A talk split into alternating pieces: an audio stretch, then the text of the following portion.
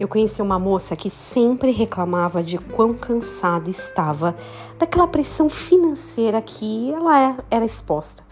Casada, ela tinha muitas contas para pagar e, além disso, ajudava os pais mais velhos com algumas questões em geral, plano de saúde e despesas que eles tinham.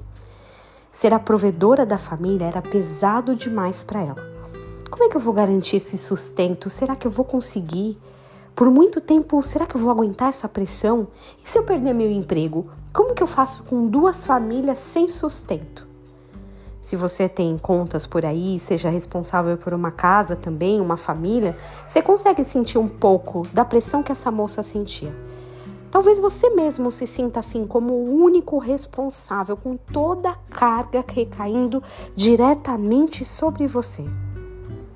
Você eu, nossos companheiros, nós não vamos conseguir sustentar sozinhos as nossas casas. Não somos nós que sustentamos.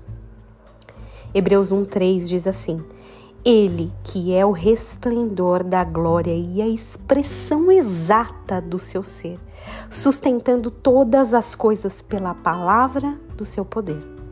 Esse daí é Jesus, o resplendor da glória, aquele que carrega brilho, carrega resultado de toda a plenitude.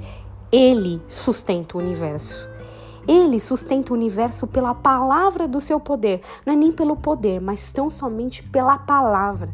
Apenas a palavra dele é suficiente para sustentar todas as coisas. Não precisa da força, de muita movimentação. A palavra sustenta o universo inteiro. E é claro, se ela é capaz de sustentar um universo, ela é capaz de sustentar a nossa vida, nossa árdua caminhada em tempos de deserto, nossas dificuldades e nossos desafios. Tudo é sustentado por Ele. E nós por aqui, hein, que estávamos pensando que o sustento da nossa família dependia do nosso trabalho, das nossas mãos, que o cuidado com os nossos filhos em tempos de doença era nosso, que a nossa felicidade dependia de nós mas só há uma pessoa que sustenta.